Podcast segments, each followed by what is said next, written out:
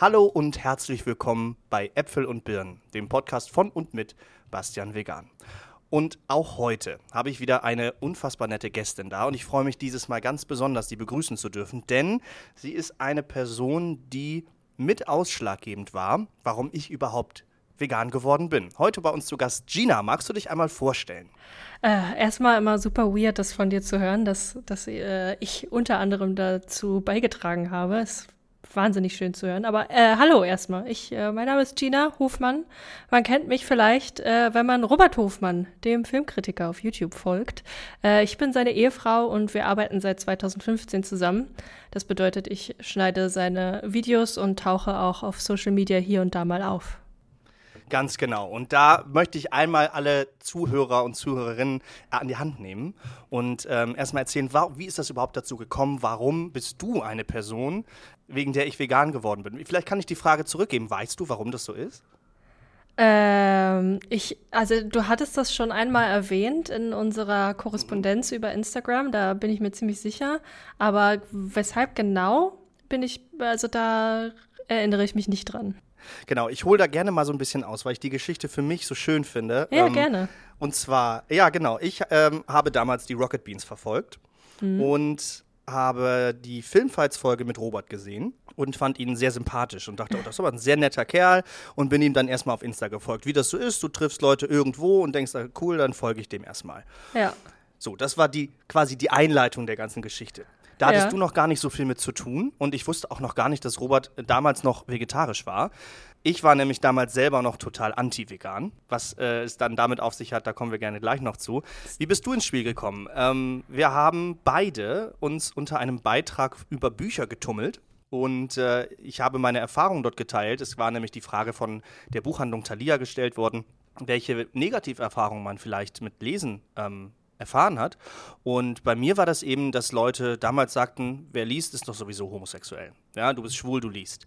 Mhm. Und du hattest damals sehr freundlich darunter geschrieben ähm, und deine ja, Anteilnahme mit, mitgeteilt und gesagt, das tut dir furchtbar leid und das ist ja eigentlich was total Schönes. Und in den heutigen Zeiten, gerade im Internet, äh, wo wir so viele negative Kommentare erfahren oder so viel Hass oder auch unaufrichtiges Beileid, hatte ich das Gefühl, das war ein sehr ernst gemeintes Beileid und ein sehr ein, ernst gemeinter Kommentar, woraufhin ich dir geschrieben habe und mich dafür bedankt habe. Ich habe dann durch Zufall irgendwie rausgefunden, weil ich dachte, Moment mal, irgendwie redet der Robert gerne mal von einer Gina und irgendwie passt das alles zusammen und dann habe ich festgestellt, ach Quatsch, ihr seid ja zusammen, das ist ja lustig. Das heißt, wir haben so gesehen getrennt voneinander irgendwie so die Connection hergestellt. Mhm. Und äh, dann habe ich eben erfahren, ach guck mal, die sind vegetarisch ich war damals eben noch so richtig anti-vegan. Ja? Ich hatte Leute in meiner äh, Ausbildungsklasse, die eben auch vegan waren und war da immer ganz stark dagegen, hab's nicht verstanden und dagegen gemeckert und ähnliches.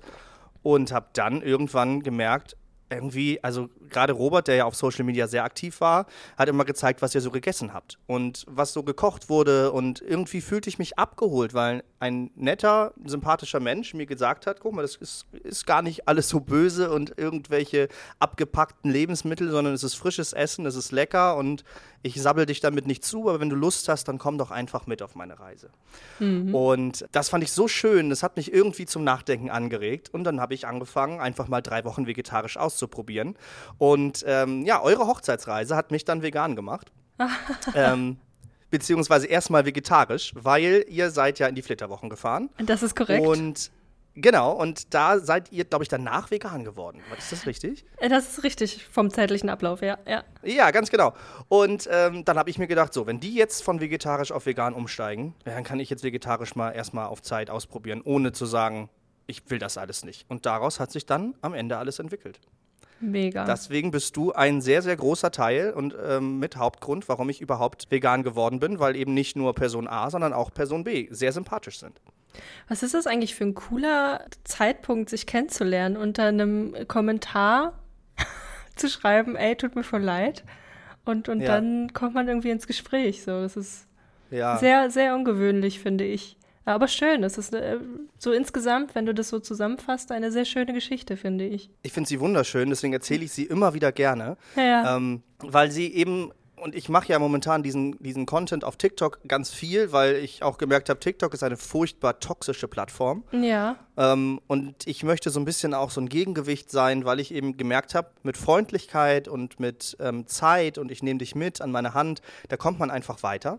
Mhm. Und äh, habe gedacht, wenn, wenn ich es nicht mache, ja, dann macht es ja vielleicht keiner und da gibt es einfach keinen Gegenpol zu dem ganzen Ärger. Und ähm, deswegen finde ich das so schön und was ich auch daraus entwickeln konnte. Es war ein einfacher Kommentar. Ja, und das ist ja, ist ja fast wie dieser Butterfly-Effekt. Ne? Es ist eine ganz kleine Kleinigkeit passiert und plötzlich sitze ich hier, mache einen Podcast und ähm, ja, es hat sich super viel verändert. Ich habe viele Nachrichten bekommen, dass Leute dann durch mich vegan geworden ah. sind. Damit bist du dann ja quasi die Großmutter davon. Also, wenn man das so sehen möchte. Hey, ja, das in zweiter das ist Generation. Schön. Das ist richtig schön. Ja. Genau. Und ähm, wir hatten es gerade schon so ein bisschen angeschnitten, ähm, dass ihr so über die Flitterwochen euch überlegt habt, wir wollen vegan werden. Erzähl doch gerne mal, wie ist es denn bei dir passiert? Also wir äh, waren ja, wie du auch schon gesagt hattest, vegetarisch. Seit ähm, 2017 esse ich jetzt kein Fleisch mehr. Anfang 2017. Mhm. Und für mich war das relativ einfach, auf Fleisch zu verzichten. Das war gar nicht so doll das Problem. Äh, für Robert war das, glaube ich, ein bisschen schwieriger. Und über die Zeit, naja, wie das immer so ist, wenn man mit einer Sache anfängt, man informiert sich immer mehr, man ist irgendwie in einer mhm. Bubble, die äh, entsprechend interessant ist. Und ähm, bei mir hat es dann schon langsam angefangen zu arbeiten. Also ich habe dann zum Ende meines Vegetarismus schon keine Eier mehr gegessen, ähm, weil ich das besonders schlimm fand. Und äh, Milch und Käse fiel mir sehr schwer. Wobei ich gar nicht so die Milchtrinkerin bin. Ich trinke eigentlich nur morgens im Kaffee meinen Schluck ja. Milch. Ich dachte halt immer, um das jetzt wirklich mal so ganz blöde zu sagen, äh, eine vegane Ernährung kann ja gar nicht gesund sein, weil man das supplementieren muss. Verstehst du, mhm. was ich meine? So, und ich, hatte, ich hatte ja. halt einfach offensichtlich keine Ahnung. Ähm, und es, es, es äh, trug sich zu, dass ich, ich glaube, vor irgendeinem random YouTube-Video eine Werbung sah, nämlich zu The Game Changers. Und ich so, hä, mhm. voll, der, voll der geile Trailer, richtig cool aufgemacht, cool, so Sport, hat mich sowieso schon immer interessiert. Und, äh, ach cool, der läuft ja im Kino. Für, ich glaube, einen Tag oder so lief der. Ach, tatsächlich, der äh, lief im Kino. Ja, und zwar am 16. September 2019. Und äh, ich hatte Robert gebeten, ey, können wir da hingehen? Und dann sind wir dorthin gegangen. Und in dieser Doku ähm, gibt es ja ganz viele unterschiedliche, ob, ob das jetzt alles wissenschaftlich korrekt ist oder was auch immer. Aber es gab einen Fakt. Und dort haben sie mhm. gesagt, mhm. die B12 ist kein tierisches Protein, kein tierisches Vitamin, ja. wie, wie, auch immer, sondern es ist mikrobiell. Das heißt, es ist zum Beispiel in Flüssen oder in Kartoffeln und was auch immer. Und äh, Tiere nehmen das auf. Wir haben das früher aufgenommen äh, durch unsere Ernährung, weil man eben alles nicht so steril abgewaschen hat, wenn man aus Flüssen getrunken hat und so weiter. Und äh, das gibt es jetzt alles nicht mehr. Und deswegen wird es auch den Tieren supplementiert. Und wir nehmen es nur auf, indem wir quasi diesen Zwischenschritt mit Fleisch oder Käse, was auch immer, zu uns nehmen. Und das war so, äh, was?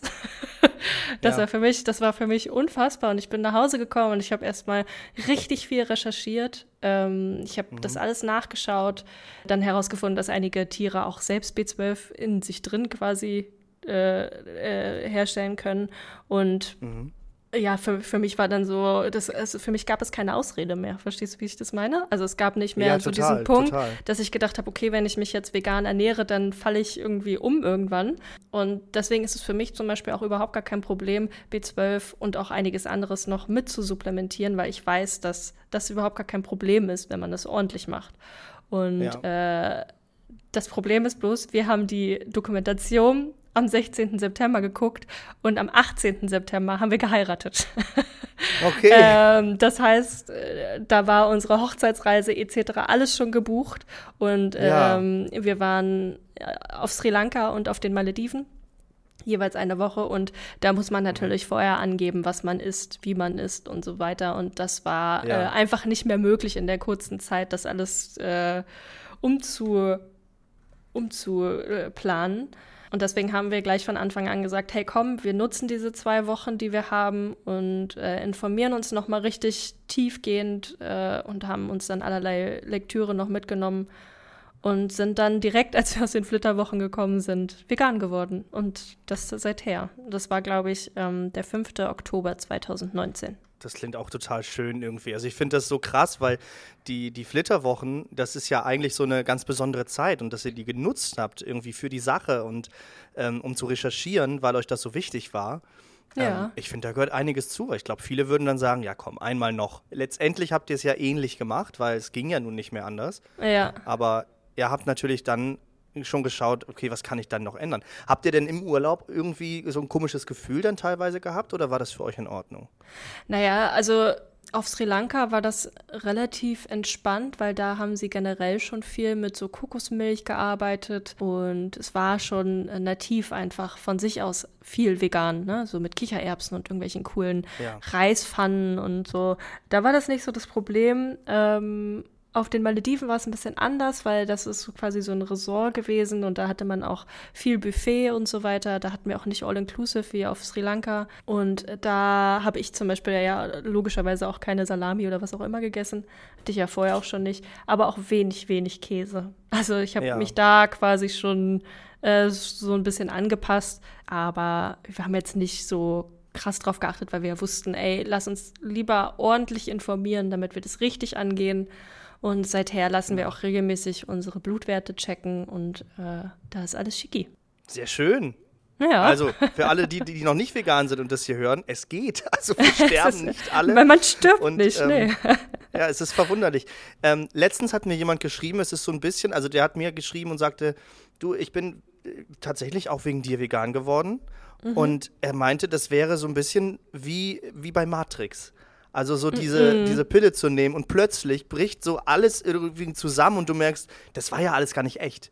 Ja. Also es ist ja gar nicht so, dass es den Tieren gut geht und die Milch auf der Packung, äh, die Kuh auf der Packung von der Milch, das ist auch nur ein Ammenmärchen und das, es ist ja alles gar nicht so. Oder eben das Thema B12. Und auch da gibt es ja immer so viele Sachen, die, äh, die irgendwie im Umlauf sind, die ja. man dann immer wieder hört, die dann einfach nicht stimmen am Ende.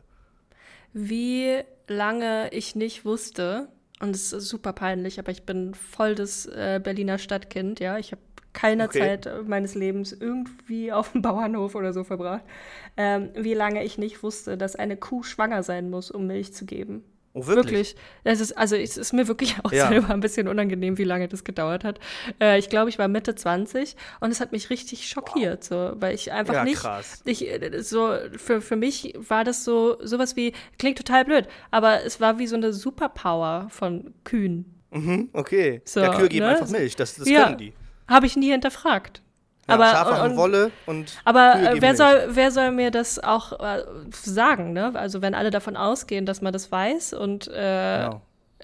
Ich das nie hinterfrage und nie was mit diesen Tieren zu tun habe oder mit Menschen die was mit diesen Tieren zu tun haben wie wie soll ich das wissen ne mhm. und äh, ich glaube da gibt es leider auch äh, immer mal wieder Menschen auf die ich treffe die das auch nicht wissen und deutlich älter sind als ich ähm, ja, und ich muss auch sagen, ich finde es gar nicht peinlich. Also ich finde es gesamtgesellschaftlich traurig, dass das so ja, ist, weil es ja. einfach nicht so viel Aufklärung gibt. Aber ja. ich finde es persönlich nicht peinlich, weil das ist eben mhm. das, wie wir aufwachsen. Und wir haben, glaube ich, alle Sachen, unsere Eltern, was sie uns erzählen, was die Gesellschaft uns zeigt, das glauben wir. Warum sollten wir es uns auch nicht, also wieso sollen wir es nicht glauben? Ja, ja, klar, ähm, natürlich. Und äh, genau, und wir hinterfragen natürlich viele Dinge, wenn wir, wenn wir älter werden. Und manche interessieren uns dann vielleicht einfach gar nicht, wie eben das mit den Kühen, weil wieso denn? Die geben doch Milch, ist alles gut. Ne? Die ja. Milchindustrie tut ja sowieso alles dafür, um zu zeigen, nee, das ist alles super da. Die, denen geht's gut, die sitzen da auf der Weise, Weide den ganzen genau. Tag, freuen sich. Genau. Aber wenn du sagst, dass ihr äh, viel recherchiert habt, dann heißt es ja, dass du dir natürlich vorher Gedanken gemacht hast. Hattest du ähm, bestimmte Sorgen, dass es irgendwas nicht gibt, als du schon im Prozess warst? Und ist dir irgendwas besonders schwer gefallen? Also äh, besonders schwer gefallen ist, glaube ich, der Klassiker mit dem Käse. Ähm, Käse, ja, ja. Das ist tatsächlich auch etwas, wo ich heute noch manchmal sage, ey, äh, hätte ich jetzt voll Bock drauf. Aber an sich äh, kann ich das auch total nachvollziehen, wenn man sagt, so ja, Käse voll schwierig, aber ich glaube, man muss erstmal in, Moment, in dieses Momentum kommen, dass man darauf verzichtet, weiß ich nicht, ein, zwei äh, mhm. Wochen. Und dann merkt man, dass das gar nicht so schlimm ist. Also wirklich, äh, das, es gibt halt diese Peaks so, aber so, sowas hat man ja auch sonst. So, jetzt habe ich Bock auf Schokolade. Sowas gibt es auch für Käse. Ja. Für mich zumindest. Ja, genau. genau. Ähm, und in dem Prozess des äh, Recherchierens, dass es irgendwas nicht gibt, meinst du an Produkten oder? Also, dass mir nee, dass fehlt? dir vielleicht ein Nährstoff fehlt oder dass Ach du so. vielleicht krank werden könntest oder sowas. Oder wo kriege ich denn bloß Omega-3 her? Ich mag doch gar keine Algen oder so. Ja, ja, ja verstehe ich. Ähm, also ich glaube, dieser Prozess hat tatsächlich bis heute gar nicht so richtig aufgehört. Also ich Okay. bin ke kein Mensch, äh, der was lernt und dann ist das so und kann sich nicht mehr ändern. Also ich äh, hinterfrage die Dinge, die ich esse und die Supplemente, die ich benutze, schon auch regelmäßig und gucke gerade eben in Bezug Ja. auf, wenn man Blutwerte auslesen lässt, okay, woran kann man jetzt noch arbeiten, was ist jetzt nicht dramatisch, aber worauf sollte ich achten, ne? Ähm, und das verändert sich je nach Lebenssituation ja auch. Ähm, Genau. und deswegen, deswegen würde ich gar nicht mal so sagen, dass ich äh, jetzt Angst hätte, dass, äh, dass irgendwas nicht stimmt, weil ich das ja schon sehr im Blick habe. Aber äh, dass ich trotzdem nicht aufhöre, mich darum zu kümmern, dass auch weiterhin alles stimmt. Ja, und ich glaube, das ist das Traurige an der ganzen Sache. Das machen oft fast Leute nur, die sich vegan ernähren oder die eine Ja. bestimmte Krankheit haben vielleicht, weil sie genau drauf gucken müssen. Dabei sollten wir es alle tun. Wenn man sich anschaut, wo überall die Mängel sind in der Bevölkerung, gerade Eisen, aber auch Leute, die Fleisch essen, haben B12-Mängel. Das kommt auch zuhauf vor. Aber da guckt keiner drauf. Weil es eben Mhm, Ja, heißt, es fällt auch ganz oft hä? nicht auf. Ja. Ja, ganz genau. Es fällt dann später auf oder ach, ich habe immer Kopfschmerzen, ich weiß gar nicht warum. Es ist bestimmt das Wetter. Und am Ende ist es irgendein Nährstoffmangel, Ja. ähm, den man nicht merkt, weil man, weiß ich nicht, zu wenig Nüsse oder sowas gegessen hat. Ne? ja, ja, total. Ganz genau. Genau, bei Käse, das war auch bei mir so das Letzte. Ich habe mir immer Ausreden gesucht. Also schon noch mit dem Blick darauf, vegan zu werden, wobei ich mir den Druck nicht gemacht habe. Aber ich habe dann gesagt, okay, Käse mache ich nicht mehr in Scheiben. Aber Reibekäse, das ist ja noch erstmal in Ordnung. Und dann wurde es irgendwann, okay, aber wenn ich dann jetzt noch was, nur Essen bestelle, da kann ich noch Milchprodukte drin haben. Und dann habe ich so gesagt, okay, aber nur wenn ich mal eine Pizza bestellen würde. Nur Ja. dann. Und dann Ja. war es vorbei, weil ich habe mich so ein bisschen runtergeregelt und dann immer gemerkt, ich brauche das halt auch überhaupt nicht. Und ähm, ich bin jetzt nicht der allergrößte Ersatzprodukt oder ich nenne es gerne Alternativproduktesser, Ja. aber wenn, dann gibt es ganz selten sowas. Also so Streukäse dann, wenn schon. Oder ich probiere mal was aus, wenn wir in Holland oder sowas sind. Da gibt es immer sehr leckere Sachen, die man dann ab und zu alle paar Monate vielleicht mal mitnimmt, um eben diese Cravings, wie du sie genannt hast vorhin, also dieses Verlangen, was man hat, mal ganz kurz zu stillen. Das schmeckt zwar nicht hundertprozentig gleich, aber je weiter wir kommen, ich bin teilweise echt fasziniert, wie dicht manche Sachen rankommen. Total. Also ich, ich verstehe auch gerade, äh, wenn man, wenn man anfängt, vegan zu werden oder sich das zumindest vornimmt, dass man diese Ausnahmeregelung auch hat. Ich glaube, das ist auch ein guter Ja. Weg, um da äh, sein, sein Vorgehen zu finden. Ne? Also Genau. zu sagen, ey, ich, ich kann darauf noch nicht verzichten oder ich möchte darauf, kann, tut man, tut man ja immer, ähm, aber wollen Ja. eben noch nicht. Äh, dann, dann isst du halt deinen Lieblingspudding noch weiter, aber verzichtest eben auf alles andere. Und das ist ja eben Ja. der springende Punkt. Nur weil du deinen Pudding isst, heißt es ja nicht, dass du dann auch noch deinen Ofenkäse und deinen Kakao und was auch immer äh, auch noch essen musst. Und, und wenn das wirklich das Produkt ist, worauf du noch nicht verzichten willst, dann n- nutz es doch erstmal und pack alles andere weg. So, ich finde, das ist eigentlich Genau. eine sehr gute Voraussetzung, um da seinen Weg zu finden und zu merken, dass das auch alles gar nicht so wild ist. Ist alles gar nicht, ist kein Hexenwerk, ist einfach nur Essen.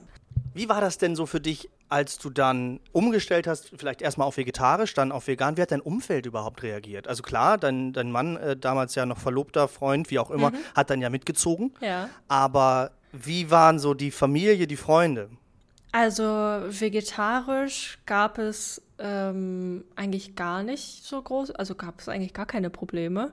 Ähm, das ist, glaube ich, auch eher, äh, da macht sich keiner Sorgen, dass man gleich vom Fleisch fällt. Witziges, Ja, Wort, schöner witziges Satz, ja. Wortspiel.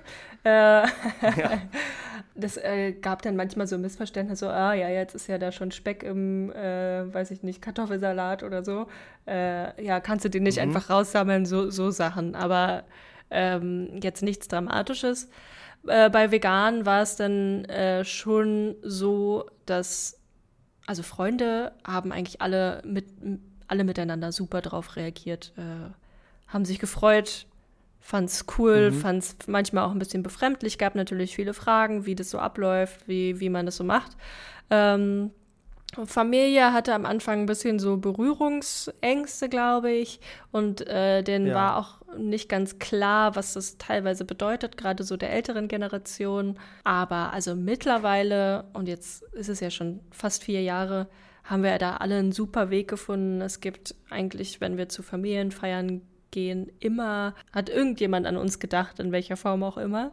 Oder wir kommunizieren halt ganz klar, ey, sollen, sollen wir satt kommen oder sollen wir was selber mhm. mitbringen mhm. oder wird es was für uns geben? Einfach vorher mal nachzufragen. Das hat, äh, glaube ich, schon viele Missverständnisse dann, die es vorher gab, gelöst. Ja. Also ich, äh, es, es gab Kleinigkeiten, die vorgefallen sind, aber das ist jetzt nichts Dramatisches, wo ich, wo ich sagen würde, äh, da habe ich mich nicht gesehen gefühlt.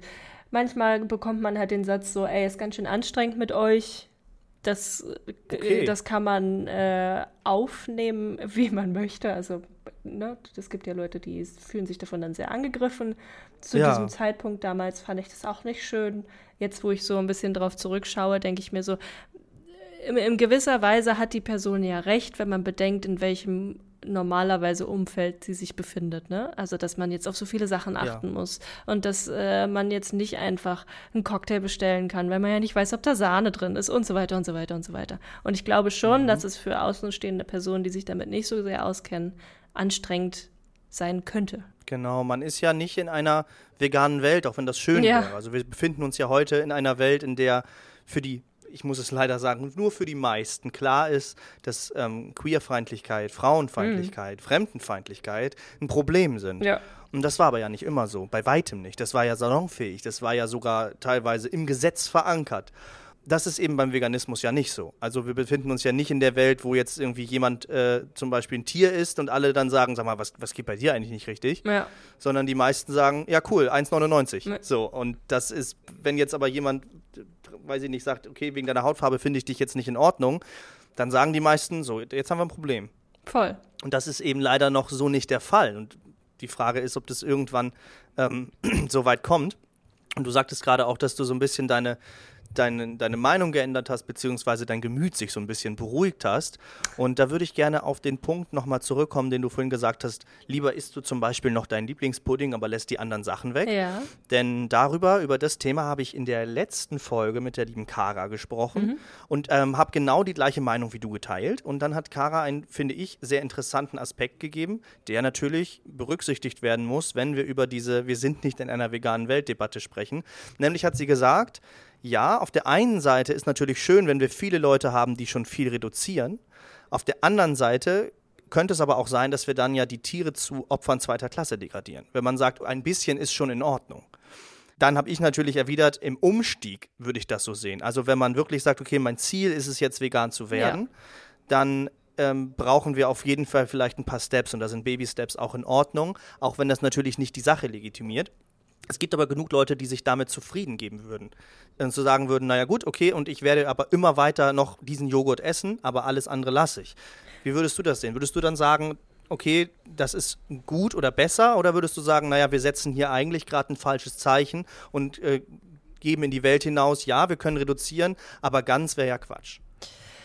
Ähm, also ich hatte ja vorhin auch gesagt, dass man auf dem Weg das mit dem Pudding machen könnte. Also ich bin da auch ganz mhm. klar bei dir, dass, dass, das auf dem Weg sein könnte. Äh, ich glaube, es wird sicherlich einen Prozentteil äh, geben, die sich dann da zufrieden geben, weil sie einfach sagen, ja, ich mache ja jetzt schon was. Ähm, ich esse jetzt weiter meinen Pudding, was soll's. Aber ich, ja. ich glaube, dass es eben auch genau so viele, wenn nicht sogar mehr gibt, die eben merken, wie ich vorhin schon gesagt habe, dass sie diese ganzen Produkte eigentlich gar nicht brauchen und idealerweise vielleicht ihren äh, Pudding von der Marke, die sie gerne essen, auch in einer veganen Variante angeboten bekommen über die Zeit, weil es, also es, mhm. alle möglichen Marken bringen ja alle möglichen Produkte raus und es ist ja quasi ein nie enden wollender Strom, was ja sehr schön ist. So kann halt jeder für sich irgendwas finden. Aber ich, also wie du schon sagtest, wir leben in keiner veganen Welt und so traurig das auch ist und so schön ich das finden würde, ich glaube auch nicht, dass wir es jemals tun werden. Und ähm, ja. deswegen finde ich es völlig in Ordnung, wenn Menschen ihren Pudding behalten weil es, mhm. es, es wird nicht funktionieren auf Dauer. Ich würde es mir auch wünschen. Ich glaube, das ist eine schöne Utopie, wenn man sich das mal vorstellen würde. Aber ja. äh, es, es, wird nicht so sein. Und man kann sich das wünschen und man kann die, die Leute darauf hinweisen, dass der Pudding trotzdem irgendwie blöde ist, weil die Kuh dafür ein Kind kriegen muss. Aber vielleicht geht es der Kuh ja dann insgesamt auch ein bisschen besser, wenn es nur noch der Pudding ist wenn sie ihr Kalb behalten kann und man nur zwischendurch mal einmal an ihrer Zitze äh, da äh, rumhängt und sich so einen halben Liter Milch für einen Pudding rausholt. Verstehst du, was ich meine? Also, die, also in der die, Theorie ja, genau. in der ganze, Praxis wird es ja anders Nee, laufen, natürlich, aber, aber, die, die ganze Situation würde sich ja auch in der Landwirtschaft verändern, weil wenn, wenn, wenn alle nur noch genau. ihren einen Pudding ja. essen. Genau, das ist es. Ich glaube, das ist, was du meinst. Also es wäre dann nicht mehr so viel. Wir genau. würden ja auch schon auf eine Reduzierung kommen und dadurch, ich meine, klar, für mich gilt ganz deutlich, artgerecht ist dann nur die Freiheit Voll. und man sollte da gar nicht beigehen. Aber da du eben sagst, und das sehe ich auch so, deswegen stehe ich so ein bisschen da so zwischen den Meinungen äh, und finde sie beide sehr gut, ähm, wir, wir werden nicht dahin kommen, nee. dass es 100 Prozent ist. Und wenn, dann dauert das noch sehr, sehr, sehr lange. Ja. Ich meine, wir sind, wie lange kämpfen wir jetzt schon dafür, dass Rassismus äh, endlich ausstirbt? Und das werden wir niemals schaffen. Ja. Es wird immer jemanden geben, der das nicht einsieht und der fremdenfeindlich ist. Aber wir können natürlich das Beste dafür tun. Und ähm, genau, so wie wir dann jetzt vielleicht nicht mehr so viele Probleme mit, mit Rassismus haben, äh, wie vielleicht noch vor 100 Jahren, mhm. ähm, haben wir dann vielleicht in 100 Jahren nicht mehr so viele Probleme damit, ähm, diese Kühe zu halten. Klar, denen geht es dann immer noch nicht cool und die sind eingesperrt und überhaupt, aber dann gibt es dieses Massending ja nicht mehr. Genau. Ja, das wäre ja schon mal quasi ein Anfang. Und vielleicht gibt es dann irgendwann den Punkt, wer weiß, wie weit die Wissenschaft dann ist, um wirklich zu sagen, so, und jetzt, und jetzt haben wir es. Und dann, wahrscheinlich geht es eher um die Lebensmittelindustrie, womit sich mehr Geld verdienen lässt. Ne? Also am Ende geht es ja immer darum, was können wir verkaufen. Deswegen habe ich, ich habe gestern, ich bin fast vom Sofa gefahren, ich habe gestern das erste Mal Werbung für Mann Mandeln gesehen. Ich habe noch nie eine Werbung gesehen für irgendwas, was nicht verpackt mit Zutatenliste ist. Mhm. Und vielleicht kommt das ja irgendwann auch, dass wir wirklich auch mal so die Ernährung promoten, die gut ist, so die sich schlecht promoten mäßig. lässt. Ja, genau, weil es, ist, es lässt sich schwer promoten. Weil da verdient dann ja keiner dran. Da verdient dann äh, die Firma dran, die es anbaut und das war's. Mhm. Und bei allem, was verarbeitet ist, da verdienen alle dazu, die die Zutaten mit reingeben. Und so wird subventioniert. Und das ist vielleicht genau dieser kleine Schritt, den wir dann so zwischendurch brauchen. Also verstehe ich genau, was du meinst und finde das auch nochmal einen schönen Punkt. Du hast gerade gesagt, dass du deine Meinung ja schon an einigen Stellen geändert hast. Wir hatten gerade über das eine Thema gesprochen. Gibt es noch irgendwelche Dinge, die sich so in der Zeit bei dir entwickelt haben oder wo du jetzt sagst, okay, ähm, die alte Gina von 2017 oder 2019, der würde ich gerne mal sagen, entspann dich ein mhm. bisschen oder oh, achte doch gerne noch mal hierauf. Ey, ja, du hattest das so schön äh, bezeichnet mit der äh, mit den zweifarbigen Pillen, die man äh, plötzlich mhm. vorgesetzt bekommt und sich entscheiden kann, welche welche Realität man jetzt nun äh, sehen möchte. Und ich glaube, dass das auch genau das ist, was am Anfang für mich äh, ein großes Problem war, weil ich gefühlt diese neue Welt ähm, des Veganseins und was da alles dahinter steht, wie die Tiere leiden, was für eine schlimme Industrie das ist. Und keiner möchte da so ja. richtig gerne hingucken. Ähm, und, und für mich war das super unverständlich, weil ich hatte das ja jetzt gesehen. Ja? Also es ist so ein bisschen, ja. als würde man aus so einem weirden Traum aufwachen und dann sieht man seine Liebsten, also ob das jetzt Familie oder Freunde ist, sein Partner, Partnerin, ähm, und man möchte die am liebsten schütteln und sagen, guck doch dahin, warum siehst du das mhm. denn nicht? Und ja. ähm, das führt leider ähm, dazu, dass, dass ich mich zumindest am Anfang meinen Mitmenschen gegenüber nicht besonders freundlich verhalten habe, ähm, ja. wenn, wenn es zu diesem Thema kam. Also ich bin jetzt keine Person, die äh, auf Leute losgeht, nur weil sie Fleisch essen. Ähm, aber wenn es um dieses Thema ging, war ich sehr emotional und bin sehr schnell aus der Haut gefahren und konnte absolut nicht verstehen, warum äh, Leute darauf dann ebenfalls emotional reagiert haben. Und mhm. äh, das, ich glaube, es hat so ein Jahr ungefähr gedauert, bis ich da meinen sehr entspannten Weg gefunden habe. Also es flachte immer weiter ab und dann so nach einem Jahr war ich so, habe ich äh, tatsächlich mich auch bei äh, einigen Leuten entschuldigt für mein Verhalten, weil ich, die, also die haben das gar nicht so wild gesehen. Im Nachhinein haben sie zumindest ja. gesagt, aber ich, äh, mir war das trotzdem wichtig, das zu erklären, woher das kam. Und allesamt haben sie es auf jeden Fall total verstanden. Das ist auf jeden Fall schön, ja. Ja, und, und ich, ich fand es aber in dem Moment auch sehr wichtig, mich zu entschuldigen, weil ich mein Verhalten rückblickend halt nicht toll fand.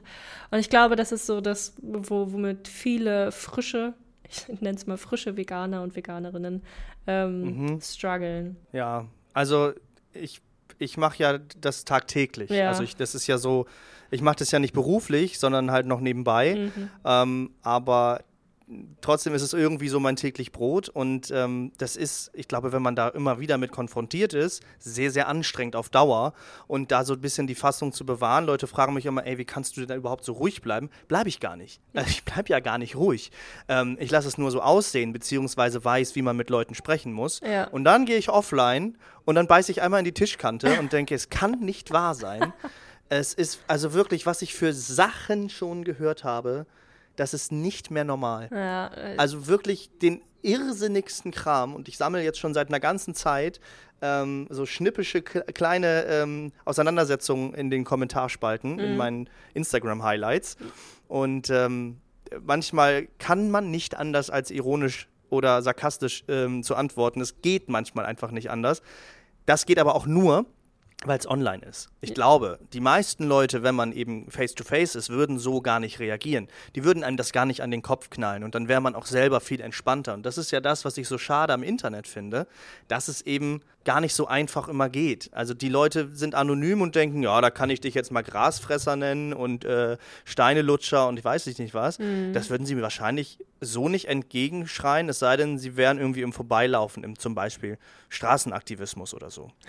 Ja, ja, voll. Das ich, ich verstehe ich total und ich glaube, äh, dass es auch immer ganz spannend ist, gerade wenn man sich dann gegenübersteht, mal zu hinterfragen, warum die Person sich von der bloßen Anwesenheit eines Veganers oder einer Veganerin so angegriffen fühlt, ne? Ähm, und das sind ja. definitiv Dinge, die man, wenn man sich von Angesicht zu Angesicht sieht, äh, schon auch ansprechen kann und vielleicht sogar auch eine kleine Ahnung schon hat aufgrund der Körpersprache etc. Äh, online ist das einfach nicht möglich, weil du überhaupt nicht weißt, was für ein Mensch dir da gerade gegenüber mhm. schreibt, was auch immer. Und das ist schon ein Riesenunterschied auch in der Diskussion, ja. Gerade jetzt, wenn man zum Beispiel auch auf Twitter unterwegs ist und dann äh, in den Zeichen oh, eingesch oh. eingeschränkt ist und Twitter, äh, da explodiert ja sowieso immer direkt alles. Ähm, ja, also ich, also, also ich würde fast behaupten. Ja? Ja, bitte. Nee, ich, ich glaube, Social Media ist, ist einfach äh, eine schwierige Plattform, um sich so vernünftig auszutauschen, weil es ist ganz oft, einer stellt was ins Internet und die anderen reagieren nur noch darauf. Es ist kein, so wie mhm. wir jetzt, ein, ein Gespräch, wo man hin und her äh, argumentieren kann, sondern es ist immer so einseitig. Deswegen lade ich die meisten Leute, also ich mache natürlich meine Videos und es ist, ich will irgendwas machen und es ist, ich schaffe es nicht, ich bin vielleicht auch nicht der Typ dafür, auf die Straße zu gehen und ähm, da mit Leuten zu sprechen. Also, ich sehe mich ja. in dieser Rolle nicht. Voll ist ja auch, also es, es gibt ja auch äh, die Berechtigung für genau diese Sachen, für Videos, für Content auf, auf Instagram ja. und Aufklärung und so weiter. Das sage ich gar nicht. Ich sage nur, in einer Diskussion ist es halt schwieriger, weil du eben da bist Total. und deine Meinung kundtust und die anderen können halt darauf reagieren. Aber je nachdem, wie viele Leute darauf reagieren, kannst du halt kaum noch darauf zurückreagieren, weißt du? Und äh, ja. das wird dann irgendwann schwierig. Und gerade bei Schriftsprache äh, kommt dann eben nochmal der Faktor dazu, dass du überhaupt nicht weißt, in welcher Art und Weise das gemeint ist, weil du eben den Klang der Stimme nicht hast und wie etwas betont ja. ist. Oh, ist es jetzt Sarkasmus? Ist es kein, sind da tausend Emojis? Sind es keine? Also es gibt einfach so viele Faktoren, die da mit reinspielen dass selbst weil, äh, ich meine, wir reden jetzt auch nur, wir sehen uns ja gar nicht. Stimmt, ne? ja. Da, das da ist ja eigentlich auch noch was. Genau, ja. und, und ähm, ich, ich glaube, dass das im Internet diskutieren ist schon per se schwierig. Und wenn du dann auch noch Leute hast, die vielleicht einen schlechten Tag hatten und die fünfmal auf dem Weg nach Hause angehupt wurden, weil sie irgendwie geschlafen haben, dann äh, explodiert das halt richtig. Genau, und dann geht man irgendwie auf TikTok, weil man sich gerade entspannen will, auf Instagram oder Twitter und dann merkt man ganz schnell, oh, da ist jetzt schon wieder so einer, ey. Da mhm. habe ich letztens erst einen gehabt, der irgendwie von Veganismus gesprochen hat, der hat auch rumgenervt. Nee, jetzt schreibe ich dem erstmal richtig was rein. Ne? Genau, ja. Genau, und wir haben, wir haben dann ja nur, also bei, bei TikTok sind es tatsächlich noch schlimmer ähm, als bei Twitter. Da sind es, glaube ich, 240 Zeichen, oh die wir haben. Ja. Ähm, und bei, bei TikTok sind es 150. Oh. Und wenn wir im Live-Chat sind, sind es 100. Und wow. das ist komplett lächerlich. Da kannst du nichts mit anfangen. Ja. Und ähm, deswegen biete ich auch immer allen Leuten an, mit denen ich merke, okay, das führt hier gerade zu nichts, wir verstehen uns irgendwie nicht, melde dich bei mir privat bei Instagram. Schreib mir und dann nehme ich mir Zeit. Und da haben sich teilweise wirklich tolle Gespräche auch entwickelt. Ähm, ich gucke dann immer, dass ich irgendwie auch zeige, dass ich gar nicht der böse Veganer bin. Weil mhm. das ist nämlich das nächste, was passiert. Die Leute kennen mich nicht, die sehen nur ganz kurz was und lesen vielleicht nur den Namen, ah, da steht vegan. Das muss einfach ein schlechter Mensch sein, was ja eigentlich komplett das Gegenteil ist. Ich versuche ja ein besonders guter Mensch zu sein. Ja. Ähm, aber sie lesen das und haben ein Vorurteil. Und ganz viele auch, also bestimmt ah, ein Dutzend oder so an Leuten mindestens, mit denen ich gesprochen habe, die haben am Ende gesagt, du bist ja eigentlich ganz nett. Das ist ja hm. gar nicht so schlimm. Hm. Und dann habe ich eben gemerkt, dass das ganz schnell einfach eine Vorverurteilung ist. Und erst gestern hatte ich es ähm, in, in einer Kommentarspalte, dass eine Person oder war das sogar heute Morgen, ähm, irgendwas geschrieben hat, was ich inhaltlich nicht so ganz greifen konnte und dann auch gemerkt habe, nee, das stimmt halt so gar nicht. Und dann gesagt habe, ja, also aber der, der, da fehlt ja der Sinn. Und die Person hat sofort gedacht, weil sie sich verschrieben hatte im Kommentar, dass ich die Rechtschreibung angreifen würde. Hm. Und hat dann gesagt, also da muss man auch mal gucken, ich habe mich nur ein bisschen verschrieben. War ja wieder klar, die Veganer, die Klugscheißer. Und ich denke, hoch, ich habe doch gar nichts gemacht. Aber das geht dann ganz, ganz schnell. Ja, ich, also es ist generell, glaube ich, so ein Diskussionskulturproblem, dass alle die Leute sofort in irgendeine Schublade stecken. Ich meine, das ist ja irgendwie auch vom Gehirn so angelegt, damit man Sachen besser zuordnen kann, aber es ist schon äh, deutlich, na sagen wir mal, ich würde nicht sagen schlimmer, schlimmer ist nicht das Wort, es ist intensiver geworden intensiver, dass, dass, ja. dass Leute so in Schubladen gesteckt werden und äh, dafür dann auch direkt angegriffen werden. Und ich glaube aber wirklich, also auch so wie du das machst, finde ich das super, weil du die Leute halt abholst an dem Stand, wo Dankeschön. sie gerade sind, ähm, dass sie eine Frage haben oder, also jetzt mal nett formuliert eine Frage, ähm, oder, oder ihnen etwas nicht ganz klar ist und sie dich auf die eine nette oder nicht so nette Art und Weise darauf hinweisen und du sagst, ey, okay, äh, lass uns hier irgendwo mal äh, in der Mitte treffen und ich erkläre dir das, wie ich das gemeint habe, wenn es nicht richtig rüberkam und dass du dir die Zeit dafür nimmst, äh, finde ich super und ich glaube, dass das auch der einzige Weg ist, um Menschen, die da so festgefahren sind, abzuholen. Also egal bei welchem Thema. Ich glaube, dass man die Menschen immer irgendwo emotional abholen muss, damit sie sich darauf einlassen können, weil für Menschen ist, glaube ich, Veränderung ja. eines der schlimmsten Sachen, die sie sich vorstellen können. Ähm, warum auch immer, aber es ist halt so. Und es gibt ja nichts, was emotionaler geprägt ist als, äh, als das Essen, weil es einfach so kulturell ist, ja. weil es einfach so viele Erinnerungen hat. Wenn ich nur an Weihnachtsessen denke, was mhm. war das für ein Ding bei mir das erste Mal an Weihnachten? Mhm. Mhm. So, ja, wie, der isst jetzt kein Fleisch mehr. Okay, mh. Ja, ja bei, bei mir gab es auch den Satz so, ja, wenn wir zu euch gehen, dann können die ja vielleicht ihr eigenes Fleisch mitbringen. Und ich so, hä, aber wir können ja wohl mal einen Tag kein Fleisch essen. Ja, ja. ja, aber doch nicht an Weihnachten. Ja, genau, als wenn an Weihnachten die Tiere weniger wert wären äh, irgendwie, ne?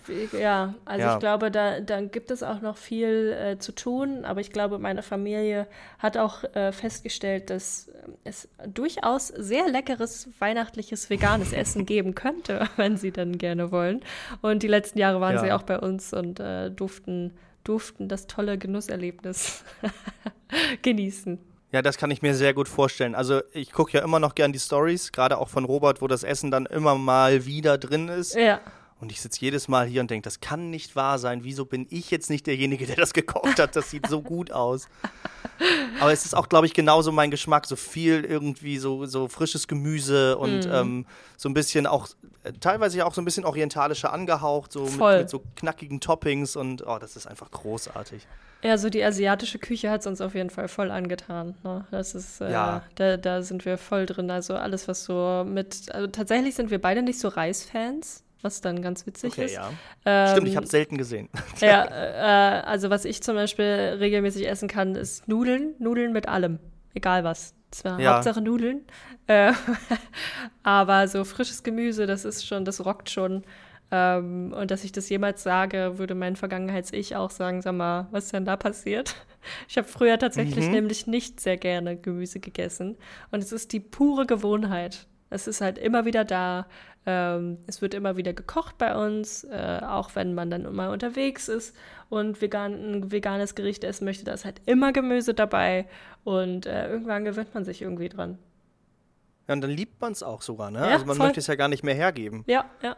Also, es gibt viele Dinge, die ich kennengelernt habe und so denke, wie konnte ich jemals ohne? Äh, da finde ich es auch ganz wichtig, dass man eben sagt, ey, das ist eben nicht nur Verzicht, sondern man gewinnt auch echt viel dazu. Ja, Ganz genau. Deswegen sage ich nie so gerne Ersatzprodukte, weil ja. ich denke immer, es ist ein Alternativprodukt. Das ist ja wie so an, an, einem, an einem Bratwurststand. Nehme ich jetzt die Krakauer oder nehme ich jetzt die äh, Röstbratwurst oder die Nürnberger? Letztendlich ist alles Wurst, aber es schmeckt ja alles verschieden. Und so kann ich mich eben auch als Alternative zur Krakauer zwar für die Röstbratwurst, aber eben auch für die vegane Wurst entscheiden. Es schmeckt natürlich nicht gleich, aber die schmecken untereinander ja auch nicht gleich. Und so habe ich beim Käse verschiedene Sorten und eben da auch dann die veganen Sorten und da habe ich ja auch noch Untersorten. Mhm. Und deswegen kann ich mir so viel aussuchen und so viel kennenlernen. Und vielleicht deswegen mal, was sind so die, so deine, ich will jetzt keine Zahlen nennen, aber so deine liebsten Produkte, die du kennengelernt hast durch vegetarisch-vegan werden, die du überhaupt nicht kanntest vorher und die du jetzt richtig liebst? Also ich glaube, der größte Punkt ist bei mir so äh, die eigene Humus-Zubereitung. Ähm, ich liebe Humus.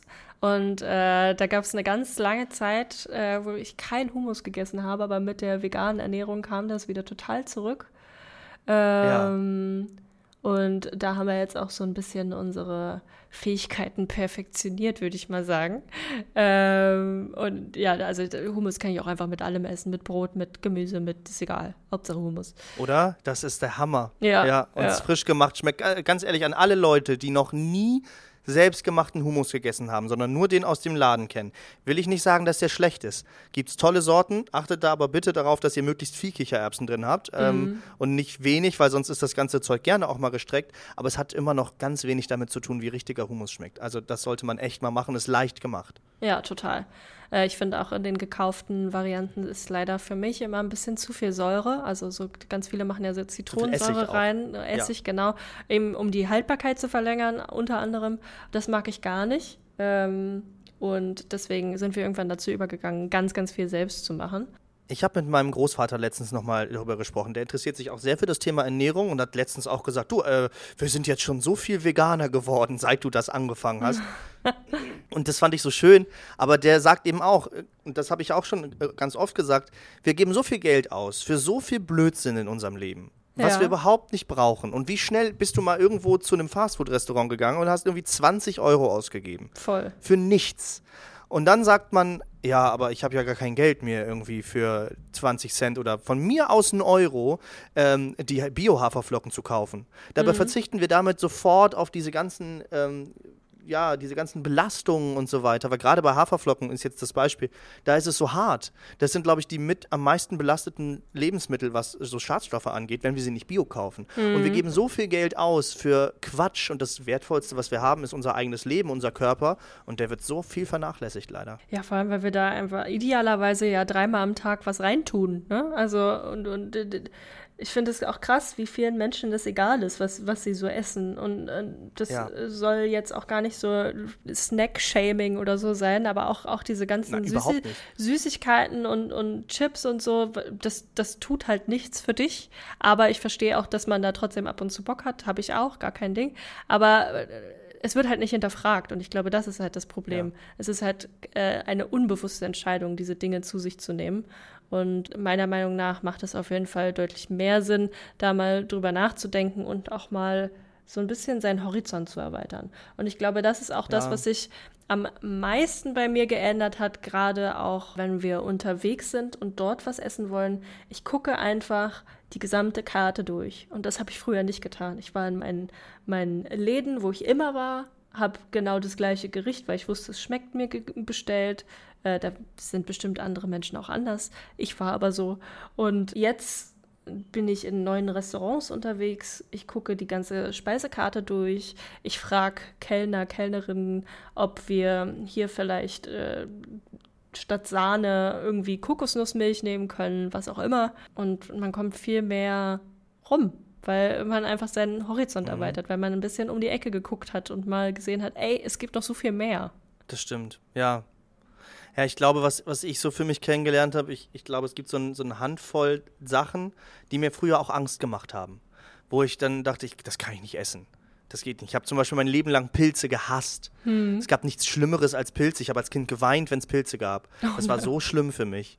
Ja. Und dann irgendwann bin ich vegan geworden. Ich bin sehr logisch basiert und habe dann ganz viel gelesen also so wie du auch. Mhm. Ich habe sehr viel mich informiert. Ich habe inzwischen, ich glaube, über 20 vegane Kochbücher hier stehen, ganz viele auch mit Theorieteil drin und ähm, ich setze mich lieber mit einem mit Kochbuch hin zum Schmökern als mit einem Krimi manchmal, weil ich mhm. das so spannend finde und, und cool. gucke mir das alles so gerne an, ja. Und dann habe ich halt einfach gemerkt, in so vielen Sachen sind Pilze drin. Und dann habe ich geguckt, warum, warum überhaupt? Wieso sollte man die essen? Und da stand eben drin, die sind echt lecker, gesund und haben ganz viele tolle Stoffe und ähm, gerade auch die braunen, also auch da nochmal ein kleiner Tipp für alle, die zuhören. Wenn ihr die Wahl habt zwischen zwei Lebensmitteln und eins ist weiß und das andere hat eine Farbe, nehmt das mit der Farbe. Es ist meistens geschmacksintensiver und es hat halt eben die, ähm, die sekundären Pflanzenstoffe drin. Das heißt, ihr kriegt noch ein bisschen was Geiles on top obendrauf und bezahlt eigentlich ja irgendwie auch das Gleiche. Ähm, und dann habe ich es halt einfach probiert. Ich habe dann gesagt, okay, ich esse die Pilze, aber ich hatte natürlich nicht nur einen Geschmack, sondern auch ein Konsistenzproblem. Also habe ich das Leben aus diesen Pilzen rausgebraten, ja. bis nichts mehr ging. Ich habe die komplett knusprig hingekriegt und dann gemerkt, die schmecken ja gar nicht schlecht. Ja. Und jetzt äh, haue ich mir die teilweise roh einfach in meine Rahmen rein und denke, das ist ja der Hammer. Crazy, und auch ne? verschiedene. Ne? Das ja. wäre nie, nie möglich gewesen, weil ich mich einfach geöffnet habe. Und wahrscheinlich ähm, habe ich die schon viel früher gemocht, weil man verändert sich also dieses typische mhm. Sieben-Jahres-Zyklus-Ding. Und äh, so hatte ich meine Phase als Kind, wo ich Tomaten geliebt, dann gehasst und jetzt wieder mag. Also es ist immer so ein Hin und Her. Ja. Aber man probiert es dann ja nicht mehr. Und das ist ja mit Vegan auch oft so dann denkt man, nee, wieso soll ich das probieren? Das schmeckt ja gar nicht. Ist ja ekelhaft. Ja, vor allem, weil man dann ke keine Ahnung, wie du sagst, ich finde Alternativprodukt ist übrigens ein wundervolles Wort dafür. Ich glaube, ich werde das ab sofort in meinem Wortschatz aufnehmen. Ähm, oh, vielen Dank. Gerade wenn, man, wenn die Person dann quasi nur eins von diesen Produkten getestet hat. Und es gibt ja so viele unterschiedliche und auch mit so krass unterschiedlicher äh, Qualität, ja. ähm, dass also was wir da teilweise schon gegessen haben, wir probieren uns ja immer sehr gerne aus und probieren alles mhm, einmal um. Wir auch. Äh, alle neuen Produkte müssen wenigstens einmal getestet werden, wenn wir sie finden. Äh, und dann wird es halt für nicht so gut oder gut befunden und vielleicht wandert es dann regelmäßig in den Kühlschrank. Aber ja also ich, ich glaube, immer wieder zu probieren und sich da auch zu trauen. Ich meine, wenn es nicht schmeckt, man kann, also ganz ehrlich, man kann es am Ende, kann man es ja auch ausspucken. So, ja. Ähm, Klar. Aber ich glaube, dass, dass man da wirklich seinen Weg finden kann. Wie gesagt, ich habe früher auch kaum Gemüse gegessen. Äh, und jetzt mittlerweile habe ich jetzt diese Woche auch mal einen Pilz gegessen, weil bei Pilze sind bei mir okay. tatsächlich auch immer noch so. Und es war in Ordnung. Also es ist jetzt nicht dass mhm. ich gesagt habe, äh, ja, richtig cool. Aber ich habe mir dann einfach zusätzlich noch eine Kartoffel und noch eine Möhre auf meine Gabel gepackt. Und dann und merkt man das. Ja. Genau, dann merkt man das halt kaum. Und dann merkt ich, ich mag den Geschmack von Pilzen auch gerne, nur die Konsistenz halt nicht. Und so hatte ich jetzt den Vorteil, dass ich die Kon genau, jetzt hatte ich die Konsistenz halt äh, mit drin und es war für mich völlig in Ordnung. Ja, ganz so. genau. Und ich denke, das ist mit ganz vielen Dingen so. Ähm, wenn ich jetzt an mich früher zurückdenke, ich habe auch nicht jedes Fleisch gemocht. Ich war mhm. nie so ein Picky Eater aber bei Fleisch schon. Da, wenn da auch nur ein Hauch von Knorpel oder Fett oh. oder irgendeinem Geschwabbel drin war, Voll. dann war das Essen für mich gelaufen. Für und mich auch. wenn ich jetzt dran denke, dann, oh, dann schüttelt es mich jetzt schon wieder. Das ist so ekelhaft. Und ähm, das heißt aber ja nicht, dass ich gesagt habe früher, Fleisch schmeckt eklig. Das würde ich mhm. heute auch nicht sagen. Mhm. Ähm, weil sonst würde ich ja nicht versuchen, irgendwie so einen Geschmack hinzubekommen, wobei ich auch da meine Meinung ein bisschen geändert habe. Klar, es gibt diesen Eigengeschmack und den findet man bei diesen Alternativ Produkten eigentlich auch unfassbar selten, mhm. der genauso ist. Aber was man findet, und das ist einfach diese Gewürzzusammensetzung, die Fett- und Salzzusammensetzung und den Umami-Geschmack. Und darum geht es. Und als ich gelernt habe, was Umami ist, ich glaube, das war die größte Küchenrevolution, die ich überhaupt jemals hatte, zu wissen, hey, dafür, deswegen röstet man Tomatenmark an. Okay, Pilze getrocknet und dann da rein, das ändert ja alles. Voll. Und Röstaromen und sowas. Und ähm, da finde ich den Satz von Sebastian Kopin großartig, diesen veganen Koch, vielleicht kennst du ihn ja, auch. Ich, ja, ähm, natürlich, den kenne ich. Ja, der gesagt hat, wenn das Gemüse nicht schmeckt, dann liegt es nicht am Gemüse. Mm. Und das ist einfach so. Es gibt so viele Leute, die keinen Rosenkohl mögen. Ja, Klar, der ist bitter und so weiter. Aber ich fand ihn jetzt auch nicht besonders spannend, aber ich kannte ihn entweder komplett durchgekocht oder in so einer schlabbeligen Rahmsoße und dachte immer, was soll, was, ja gut, ist jetzt nicht eklig, aber was soll ich damit? Und dann habe ich mal ein Rezept von ihm nachgemacht. Ich habe den dann einfach frisch genommen, halbiert. Äh, natürlich gewaschen, klar. Und ähm, einfach mal so angeröstet. Erstmal so ein bisschen Farbe gegeben und dann in so einer Chili-Ahornsirup-artigen Masse überzogen und also das ist nicht mehr normal, wie lecker das war. Oh, das klingt jetzt aber schon richtig gut, wenn es nicht Rosenkohl ja. wäre. ja, ganz genau. Aber äh, vielleicht sind das einfach auch für andere Leute mal Möglichkeiten zu sagen, ich ändere nicht das Gemüse, sondern ich ändere meinen mein Blickwinkel, meine Perspektive darauf. Ich mag das nicht gekocht, ja, dann probiere ich es roh. Oder mhm. ich, ich mag es nicht ähm, stückig, ja, dann püriere ich es komplett durch. Und so findet man so viele neue, tolle Dinge für mich. Ich habe zum Beispiel auch ähm, festgestellt, okay, Hefeflocken. Ich dachte, das wären auch Haferflocken und jemand mhm. hätte das irgendwie nur anders geschrieben. Nee, das ist was ganz anderes. Und es gibt so, ein, so, ein Käse, so eine käsige Note ins Essen. Oder ähm, das, das, das Eiersalz, Kal Kalanamak-Salz. Ja. Also, das ist ja unfassbar. Es ist wirklich, also was, was der Geruch gibt. auch alles ausmacht im Essen. Und ja. wenn man sich damit beschäftigt, äh, gerade auch bei, bei den Hefeflocken gibt es auch von, weil du ihn gerade gesagt, äh, genannt hattest, Sebastian Kopin, ein wundervolles Lasagne-Rezept, mhm. was wir lieben. Und äh, das ist auch äh, wahnsinnig viel. Das hat er auf seinem YouTube-Kanal einfach mal Sebastian Kopien und Lasagne eingeben. Ich liebe das. Und wir haben das schon so viel für Freunde und Familie gekocht. Ja. Und die lieben das auch alle. ähm, Werde ich mir vornehmen. Ja, also Fall. es ist wirklich eine großartige Lasagne und da wird auch ein Haufen Hefeflocken verwendet und äh, als, als quasi Käsealternative oben ähm, so Tofu mit reingemacht. Und es ist so eine coole Art und Weise, das zu ersetzen, ja. ohne diesen äh, Streukäse darüber zu ballern, dass, dass mich das total begeistert hat. Und, ich, und das meinte ich eben auch so, sein, sein Horizont kulinarisch zu erweitern, ist so viel wert und dafür muss man nicht extra vegan werden. Das wäre natürlich schön. Genau. Aber ähm, da so aus seiner Bubble mal rauszukommen und sich einfach mal zu überlegen, ey, wenn ich das nächste Mal in meinem Restaurant XY bin, nehme ich mal einfach was, was ich noch nie gegessen habe. Ja. Ähm, und, und gucke mal, wie sich das für mich anfühlt. Kann ich mit dieser Veränderung gehen, äh, leben oder kann ich das nicht? Und wenn nicht, dann sollte man vielleicht mal drüber nachdenken, warum man das nicht kann. Ja, und im allerschlimmsten Fall hat man irgendwie 15 Euro verballert und ja. dann überlegt man sich, dass man irgendwie auch das dritte oder vierte oder fünfte Netflix-artige Abo abgeschlossen hat und nie was davon geguckt hat. Und ja. dann denkt man sich, ja gut, ist ja vielleicht okay. Also ich ja. kann das ja ruhig mal ausprobieren. Klar, Voll. es gibt genug Leute, die haben nicht viel Geld und das kann ich auch total nachvollziehen. Es muss ja nicht das Restaurant sein. Nee, es kann nee. ja auch einfach der Supermarkt oder der Wochenmarkt sein oder einfach ein Gemüse, was man noch nie angefasst hat. Ich stehe seit zwei Jahren immer wieder vor diesem, ich weiß gar nicht, was es ist, diese Mischung aus Brokkoli und Blumenkohl. Blumenkohl, dieses spitze grüne. Ich, ich ja. bin mir nicht ganz sicher. Ist das, wie heißt das Romanesco oder ist das was anderes? Ich Irgendwie war, sowas. Keine Ahnung, weiß ich auch nicht. Da ich habe es nie gegessen. Ich weiß mhm. überhaupt nicht, was das ist, aber ich will es immer kaufen und dann fällt mir aber nicht ein, wofür ich es benutzen könnte. Aber ich und deswegen finde ich gerade diese, dieses Gespräch auch so schön. Und ich möchte gerne den Leuten, die das hören, das sind äh, in der Regel hauptsächlich Leute, die schon vegan leben, weil die meisten, ja. die das nicht tun, haben keinen Bock, sich eine Stunde sowas anzuhören. ähm, den möchte ich ja trotzdem was mitgeben und nicht das tausendste Mal irgendwie erzählen, ja, übrigens, den Tieren geht es nicht so gut. Deswegen möchte ich natürlich solchen Leuten auch was mitgeben. Ich glaube einfach, dass ich das jetzt demnächst probieren werde. Also ich werde erstens diese Lasagne machen und mm, dann ja. werde ich Romanesco probieren. Vielleicht kommt Romanesco in der Lasagne, ich weiß es nicht.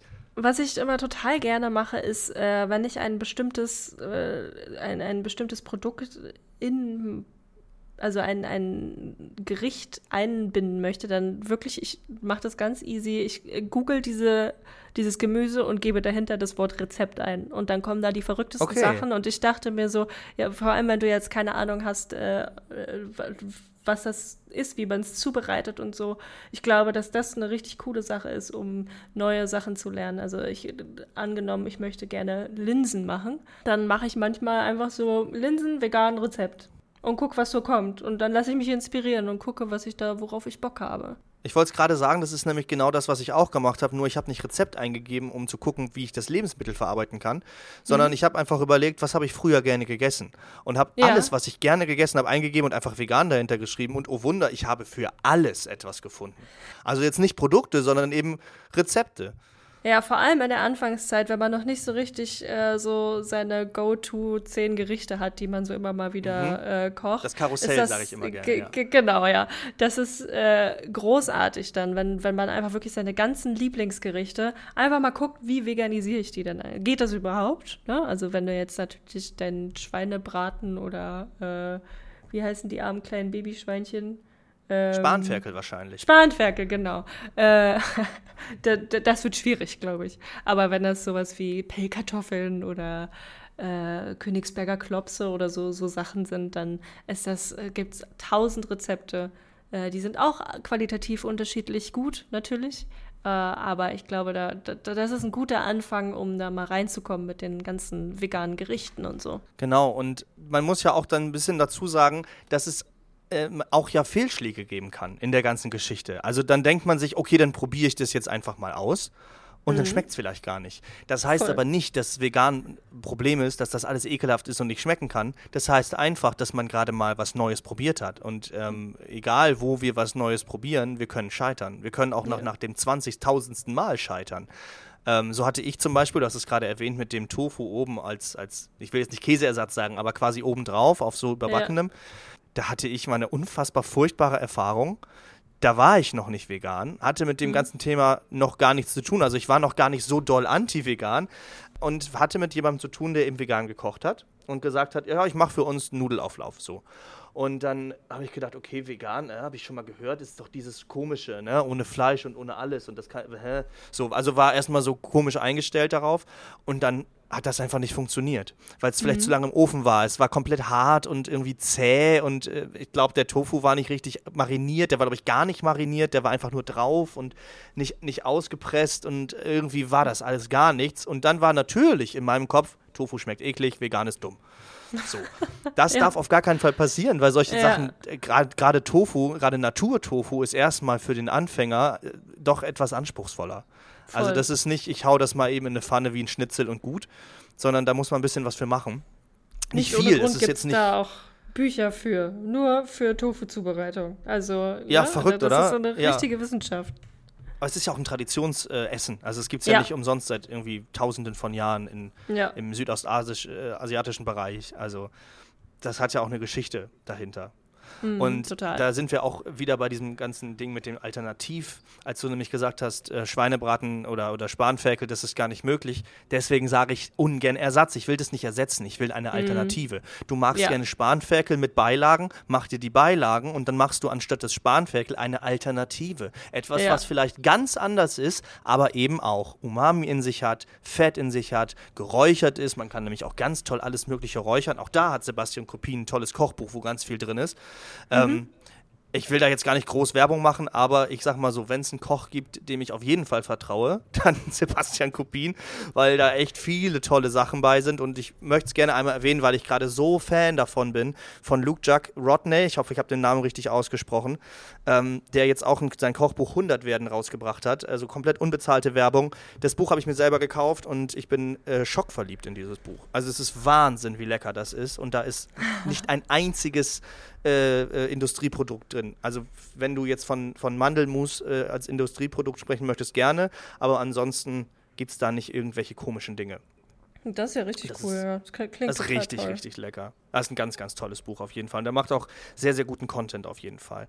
Ähm, ich finde super spannend, wie sich das Gespräch hier gerade entwickelt hat, weil ich habe natürlich meine Liste an Fragen hier und wir sind inzwischen ja. komplett woanders. Entschuldigung. Ähm, was ich aber, nein, überhaupt nicht, überhaupt nicht. Ich finde das richtig gut, weil ich habe äh, theoretisch das, den Fragenkatalog von der letzten Folge genommen und ähm, ja. abgeändert und erweitert. Und der hat sich viel eben darauf bezogen, also wir können gerne noch drüber sprechen, aber viel darauf bezogen, wie Aktivismus funktioniert, ähm, Streit unter veganen Aktivisten, wie, wie, ist das mit der Diskussionskultur überhaupt. Aber wir haben uns entwickelt zu etwas, was eher so in die Kulinarik geht, was lustig ist, weil ich durch eure Kulinarik überhaupt erst vegan geworden bin. also wir sind irgendwie wieder da gelandet, wo es angefangen hat. Und, und da schließt ähm, sich der Kreis, ja. Da schließt sich der Kreis irgendwie und ähm, ich, ich finde es auch lustig, weil ähm, als du gesagt hast, das ist so ein ganz, ganz tolles Rezept von Humus und wir haben das irgendwie verfeinert, da muss ich vielleicht äh, notfalls im Nachgespräch nochmal fragen, wie ich an dieses Rezept äh, herankomme, wenn es kein Familiengeheimnis ist. Ist es nicht, ne? Da kann ich dir gerne Aber, Ganz lieben Dank. Das, das Lustige ist nämlich, ähm, ich habe äh, natürlich, ich war großer Met-Liebhaber früher. Mhm, also das yeah. äh, eine Woche ohne Met war für mich verschenkt. Ähm, ja. Und äh, inzwischen, klar, esse ich das gar nicht mehr und ich esse sehr selten veganes Met, was ja aus Reiswaffeln gemacht wird. Aber mm. ich habe mhm. nie etwas gefunden, was mich zufriedengestellt hat. Und ich dachte immer, bah, das ist alles nix und es funktioniert alles nicht. Und dann hat Robert natürlich auf seinem Instagram-Kanal irgendwann immer wieder dieses Met gezeigt. Und ich glaube, viele Nachrichten bekommen, ey, kannst du einfach mal das Rezept raushauen? Ja. Und äh, dass manchmal sitze ich selber davor und sage, sag doch die Zutaten, was kommt da rein? Nicht, zeig nicht nur, was du isst, ich will wissen, wie du es gemacht hast. Äh, und habe mir immer schon einen, einen Robert und Gina äh, Kochkanal gewünscht. Also vielleicht ja. haben wir da irgendwann mal Glück. Aber dann hat er einmal, und ich fand es so lustig, er hat geschrieben, so Leute, ich schreibe euch jetzt einmal dieses Rezept und dann ist gut, dann will ich nicht mehr gefragt werden. Das habe ich mir selbstverständlich sofort abgespeichert. Und ja. äh, wenn irgendjemand mich nach dem äh, Rezept für veganes Met fragt, gebe ich das Rezept weiter. Also Roberts Rezept dafür geht um die Welt gerade gefühlt. Das ist äh, also quasi ein, ein Familienrezept, was dann weitergegeben wird von veganer Familie zu veganer Familie. ja, ganz genau, ganz genau. Und auch eben äh, an viele Leute, mit denen ich jetzt schon so zu tun hatte, äh, ehemalige Arbeitskolleginnen, die dann auch in der Zeit vegetarisch wurden und sagten, also das schmeckt ja unfassbar lecker und wo hast du mhm. das denn mhm. her? Das ist ja großartig und so. Von daher finde ich das so schön, wie, wie sich das alles entwickeln kann und ähm, wie wir über über Essen auch zusammenfinden, weil ich habe ja gesagt, Essen ist so emotional und davon loszulassen und was zu verlieren, da haben viele Angst vor und ich kann das total verstehen. Bei uns gab es zu Weihnachten zum Beispiel immer Hähnchenflügel und Kartoffelsalat und ich habe die Hähnchenflügel nicht gemocht, da war mir eben zu viel Knorpelei dran und deswegen habe ja. ich die Bockwürstchen gegessen. Das fehlt einem natürlich schon, weil man die Familie isst es trotzdem. Ich habe ja. vieles versucht, sie wird es weiter essen. ähm, und ich bringe mir dann selber was mit, aber ich habe mir eine neue Tradition gefunden. Ich koche jedes Jahr was anderes. Also es gibt für mich kein Weihnachtsessen mehr, was so mhm. ist, sondern meine Tradition ist, ich probiere jedes Jahr was Neues aus. Und zwar gerne auch aus verschiedenen Ländern. Ja, so sind wir tatsächlich momentan auch noch. Also ja. es, es, sind ja jetzt noch nicht so viele Jahre, aber äh, ich ich freue mich darauf, immer wieder was Neues auszuprobieren. Ob das jetzt ein Gulasch ist oder ja. was auch immer, ne? Also da, da habe ich einfach richtig Lust drauf. Total. Und so, also es wird jetzt demnächst wieder anfangen. Wenn die Herbstzeit kommt, dann ist immer so die traditionelle Zeit, dass ich anfange zu schauen, okay, was gibt's zu Weihnachten? Und ja, dann lese genau. ich mich rein und gucke, was kann ich kochen? Und dann freue ich mich schon drauf. Und dann gibt es gerne so ja, wenn die Weihnachtszeit langsam anfängt, dann wird das Rezept schon einmal vorprobiert, damit es an Weihnachten dann perfekt ist. Das ist dann bei uns einmal schon gekocht. Ja, ja. genau. okay, ja. sehr schön. genau, richtig und das gut. meine ich damit, dass man eben auch solche ich bin gerade richtig zufrieden, weil ich einfach so merke, dass mir nichts mehr fehlt. Ich hatte auch früher Angst, was zu verlieren und alles wird sich ändern, aber man verliert eben nichts. Es ist wie mhm. der Bus, aus dem Leute aussteigen und dann steigen Leute wieder ein, aber du bist ja immer dabei und dann ja. fährst du halt mal woanders lang. Aber es geht ja immer weiter und du findest immer wieder schöne Dinge. Und ähm, finde ich schön, dass es eben, dass wir uns theoretisch irgendwie übers Essen gefunden haben oder halt auch über Bücher, aber Kochbücher kann man ja auch lesen. Und da ist nichts Homosexuelles dran und selbst wenn, wäre mir das völlig oh egal. Ähm, oh völlig irre einfach, ne? Ähm, Wirklich ist es. Ja, ähm, also ich finde es schön, dass es irgendwie so sich nochmal so zusammenfügt. Und mm, deswegen ja, ähm, würde ich fast sagen, wenn du nichts mehr hast, können wir den Kreis hier schon fast tatsächlich schließen. Es sei denn, du hast, dir brennt noch was auf, den, auf dem Herzen oder unter den Nägeln. Nee, ist ja perfekt. Also, äh, so, ja. wenn sich der Kreis so schließt. Äh, also, ich, das hat mir auf jeden Fall viel Spaß gemacht und äh, danke, dass du mich eingeladen hast. Genau, ich würde dir gerne noch eine letzte Abschiedsfrage stellen. Und ja, zwar, bitte. was glaubst du, wie der Veganismus in, weiß ich nicht, 10, 15, 20 Jahren, wie sich das Ganze entwickeln könnte? Ähm, ich gehe davon aus, dass es äh, deutlich äh, normaler, ich mag das Wort eigentlich nicht so gerne, also es ist äh, sehr wahrscheinlich ähm, normaler, dass man sich pflanzlich ernährt und man wird diese verrückten Gespräche hoffentlich nicht mehr führen müssen ähm, in, im Sinne von, warum machst du das eigentlich, sondern es sollte einfach klar sein, äh, warum Menschen sich dafür entscheiden, sich pflanzlich zu ernähren und äh, es sollte vor allem diese Diskussionen darüber dann auch nicht mehr geben. Und ja. äh, ich, ich hoffe, dass man äh, an die Ostsee fahren kann und da eben äh, einen Stand hat, wo man cooles veganes Essen kriegt, was jetzt nicht unbedingt eine vegane Bockwurst ist oder so, sondern dass es auch gesunde Alternativen gibt Und ja. ähm, dass man auch nach Bayern fahren kann und auch auf dem Land irgendwie vegane Produkte bekommt. Und mhm. dass, das, dass das nicht mehr so eine Ausnahme ist. Das äh, hoffe ich ähm, und das glaube ich auch, dass es so sein wird. Genau, also einfach eine Salonfähigkeit irgendwo, ja? Ja, ja. Genau. Ja, das klingt sehr, sehr schön und sehr, sehr versöhnlich. Äh, ich will immer nicht sagen, dass, dass irgendwie alle zufrieden sind, weil wenn alle zufrieden sind, sind mindestens äh, die Tiere nicht mehr zufrieden. Ja, aber, total. Ähm, genau, aber ich glaube, wir haben da einen ganz guten Konsens heute gefunden. Dürften die Leute, wenn sie dir Feedback geben wollen, dich anschreiben und wenn ja, wo würden sie dich finden? Äh, bitte, ja. Ich, ich nehme immer gerne Feedback. Ähm, ich bin hauptsächlich auf Instagram unterwegs unter äh, Gina-Hofmann. Wie der Hof und der Mann mit einem F. Ganz wichtig. Ja, ja okay. Ich werde es, auch wenn ich die Folge ähm, veröffentliche, die kommt äh, Anfang Oktober. Also wenn ihr das hört, ist sie natürlich schon draußen. Aber ähm, dann werde ich es natürlich nochmal in die Story packen und dich äh, verlinken. Jo. Und ähm, wenn ihr mögt, ähm, gebt mir gerne Feedback oder gebt Gina Feedback oder äh, wie auch immer. Ähm, wir freuen uns auf jeden Fall auf eure Rückmeldung. Ich bedanke mich mhm. ganz, ganz herzlich für das Gespräch. Ich habe mich super gefreut. Ich war im Vorhinein doch echt aufgeregt, weil's, weil du für mich halt eine Persönlichkeit bist, die mir so wichtig ist, ohne dass wir uns kennen. Das ist so Aha. verrückt, weil äh, du hast so viel, ähm, also du und Robert, ihr habt so viel in meinem Leben verändert ohne mich zu kennen, ohne dass wir wirklich viel Kontakt miteinander gehabt hätten. Und trotzdem hat es alles geändert. Und ähm, das finde ich so krass. Und deswegen kann man so vielen Leuten auch einfach mal eine Chance geben. Man muss nicht jeden sofort mögen oder kennenlernen, aber man kann wenigstens jedem mal zuhören. Und ich glaube, das ist ein ganz schöner Satz. Mhm. Und äh, dann gebe ich dir gerne das letzte Wort, wenn du magst. Es freut mich auf jeden Fall zu hören. Es ist äh, viel Dankbarkeit. Dankeschön. Ähm, und ich glaube, am Ende äh, braucht jeder seine Zeit, um, um diese Veränderungen zu gehen. Aber jeder Schritt ist ja schon ein guter Schritt in die richtige Richtung. Das ist ein schöner Satz. Macht es gut, bis zum nächsten Mal. Ciao. Ciao.